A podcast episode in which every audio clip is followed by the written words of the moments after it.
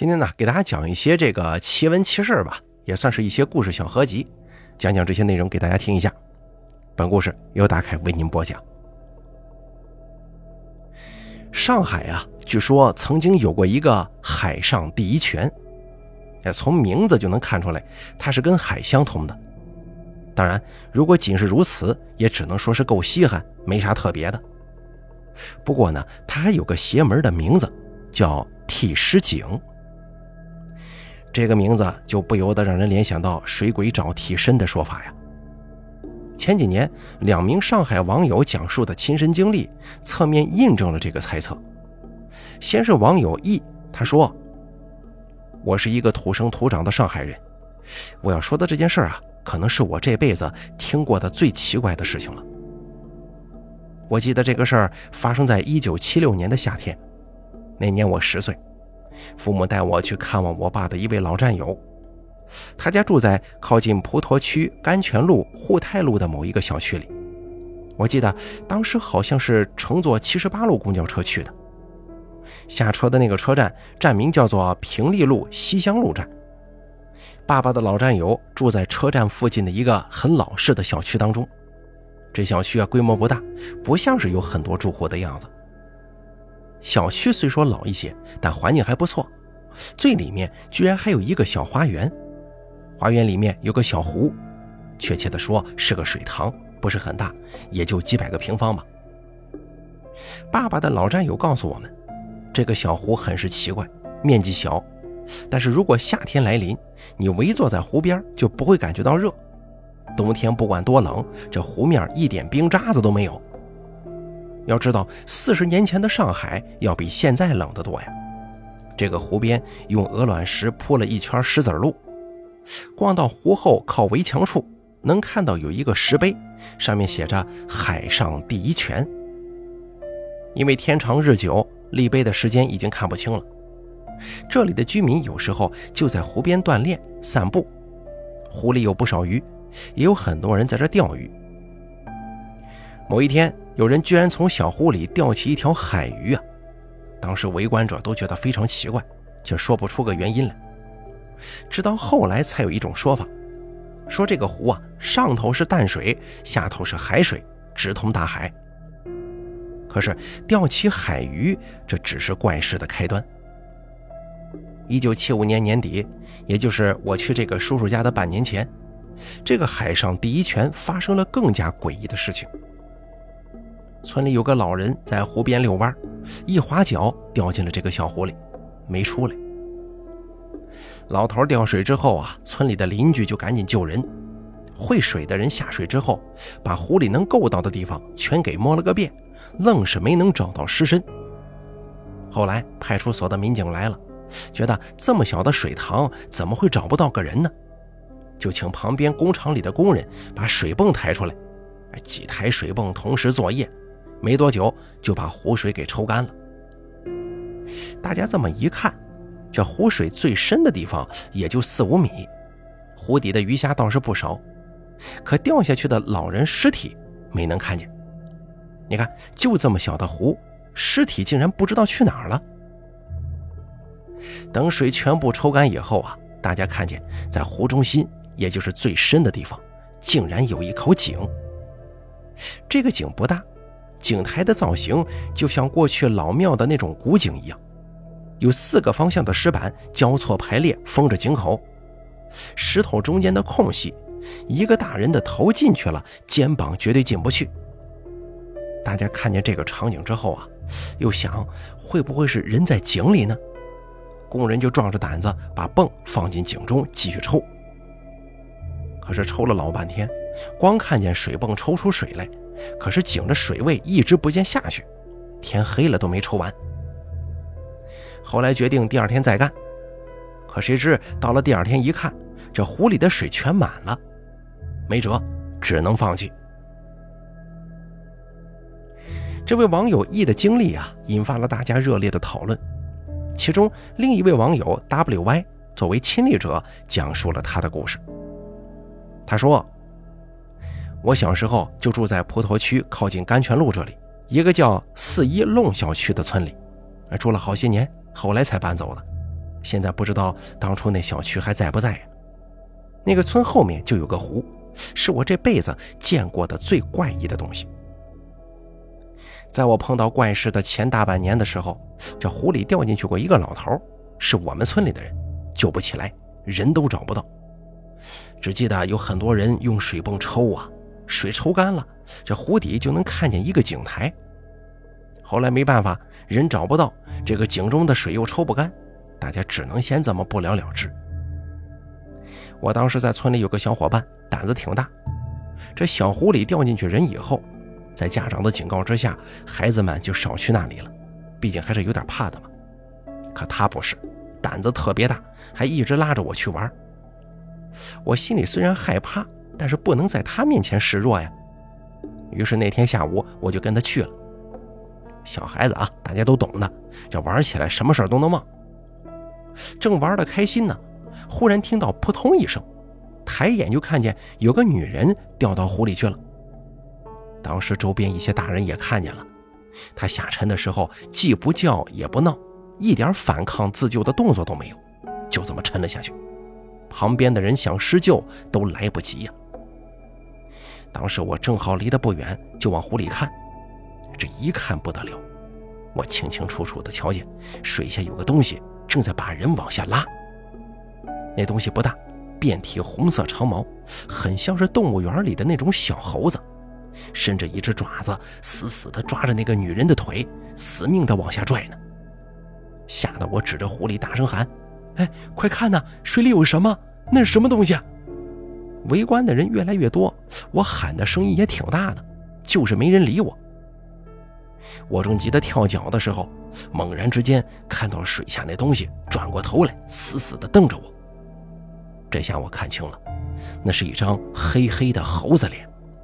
脸上那对血红的猴眼满是邪气，我当时就觉得浑身的毛孔都炸起来了，后脊梁骨一阵发寒，想叫也叫不出，一动也动不了。眼睁睁的等到人跟那只猴子下沉到看不见，这会儿才觉得身体是自己的了，能动了，肯定也不管救不救人了，拖着我那发小就跑啊。回到家我就不对劲儿了，浑身难过，发烧到四十一度。大人把我送去淮海路的军队医院，住院挂上水了，治了好几天都没好，一直等到干爷爷来了，我才好的。我这干爷爷懂一点那方面的事情，他不知从哪弄了一些红线，把我给捆上了，又拿两根小树枝在我身上拍打，嘴里念着一些我听不明白的囫囵话。我出了一身冷汗，第二天好了。我继续说那个女人掉进湖里的事啊。后来没过半天，尸体浮上来了，大家用竹竿把尸体扒拉到岸边，可是给这死尸翻过身来，就发现不对了，这不是女人的尸体啊，是一个老头的尸体。奇怪的是，这个尸体并没有任何腐烂的迹象，就像是刚刚断了气一样，眼睛还睁着呢。脸上有一股淡淡的笑容，显得要多诡异就有多诡异，看到的人全都吓坏了。为什么害怕呀？因为他就是大半年前掉进湖里遍寻不见踪影的那个老头。可怪事还没完呢。过了段时间，又有一个小男孩不知怎么回事掉湖里了，结果你猜怎么着？小男孩的尸体找不到了，那个女人的尸体却浮了上来。跟那老头一样，就像刚死似的，满脸诡异的微笑。小孩的父母在岸上哭得死去活来呀。那天说来也巧，正好有一个来这小区访友的老人在旁边，看他们可怜，就给出了个主意，说要不抓只野猫、野狗什么的丢下去，看看这孩子的尸体会不会浮上来。果不其然，野猫进了水之后，不一会儿折腾的就沉下去了。孩子的尸体还真就浮上来了。我到现在还记得，当时那个老头说：“这就是个替尸井，一个换一个。”从那以后，就在湖边上围起了木头栏杆，竖起了警示标志。再后来，我外出读书，好几年没回去了。再回去的时候，我们那儿已经经过拆迁改造了。听我爷爷说。动工之前来了一大帮子人，穿着很是古朴，既不像是工程师，又不像是施工队。他们白天围着湖转悠，像是在测量什么。到了夜里，村子里看到湖边有火光，在好奇心的驱使之下过去查看，就看到那些人换上了道士服装，围着湖边挥剑跳舞。他们总共在那边待了好几天，走了之后，施工队就进驻了。而奇怪的是，当年怎么抽都抽不干的湖。改建的时候，抽水竟然变得很顺利了。老人们都说，这是高人做了法事，破了湖里的邪祟。又过了几年，我已经有工作了，在酒桌上跟同事聊起这个事儿。一个同事说，他父亲是改建项目的其中一个负责人，知道更加详细的内情。他说，那个地方风水不好，通海的泉眼放在这儿会滋养邪祟。那批高人通过做法镇邪之后，把泉眼挪了地方，融入了附近的甘泉公园。也正是打那以后，就不再出怪事儿了。行，这个替石井的故事呢，就给大家讲完了。接下来再给大家说一个人面龟的故事。作者朱岩由大凯继续为您播讲。村北的老张头为人忠厚老实，老伴去世的早，身边只有一个女儿。名叫桂花，这孩子呀，长得细眉大眼，一副好模样。今年正好十七岁，眼看着就到了丑婆家的时候，可谁知啊，却出了一件大事老张头打也打了，骂也骂了，看着桂花那一天比一天大的肚子，到底也没问出这是谁做的孽。老张头的本家媳妇儿请来了大夫，开了几副堕胎药。想着不管怎么样，先把这孽种给打下来呀，给姑娘留一条活路。可谁知这药喝下去之后，竟然没丝毫动静。换了个大夫再开药，仍旧无济于事。这下子村子里的风言风语开始多了，大家看桂花的眼神也是越来越古怪。可巧有一天，一个道士从村子里经过，在村民家讨水喝的时候啊。从那帮媳妇儿口中知道了这个事儿，他细问了几句，忽然说：“哟，这孩子说不定啊，真不是怀孕呢。”村民们于是把这道士领到了桂花家。那道士绕着院子看了好几圈，最后站在塌了半截的土墙边，看着隔壁的院子，就问：“这里是做什么的？”老张头赶忙回答：“哦，这家早在十几年前就没人了。”宅子一直荒着呢。哦，你家姑娘经常去这院子吗？那是当然了，家里院子小，我们经常过去，呃，晾晾干菜、晾衣服啥的。这个荒废的院子里没有树，阳光很好，只是破旧的房子有点那种随时都会倒塌的样子。老道在破院子里头转了一圈，又弯腰在矮墙边的杂草上捏了些什么东西。放到鼻子下闻了闻，老张头不知道他要做什么，只好站在一旁看。道士回到桂花家中，对老张头说：“你家孩子八字硬，命大呀。要是我再晚几天从这儿路过，可就难说了。你什么都别问，要想孩子活命，就按照我说的做吧。”老张头一听，忙不迭的点头答应了。道士迈着奇怪的步子，在院子里画了一个奇怪的阵法，用脚尖点了点其中一块空地，说道：“在这里砌一个土灶，准备一口大锅，一个最大号的笼屉，柴火越多越好，然后再找一个有力气的媳妇儿过来。”老张头一咬牙，死马当活马医呀，马上跑去别人家借了一口杀猪用的大锅，几个邻居过来帮忙。很快就在荒废的院子里挖了一个坑，做了一个简单的土灶，把大锅给支上了。这一切都准备好以后，天也黑了下来。老道看着火烧旺了，就把所有的人都赶到了门外。院子里只留下了桂花跟老张头的本家媳妇儿。孩子呀，坐上去吧。老道对桂花指了指架在大锅上用来蒸东西的笼屉。桂花看着笼屉下头开了锅的热水，有点害怕呀。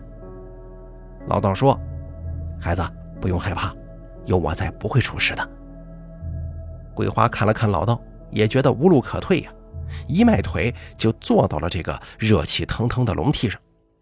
但是坐上去之后，却并不是很热。这会儿桂花才发现上头垫了一层微微发着荧光的布，也不知道这是啥玩意儿。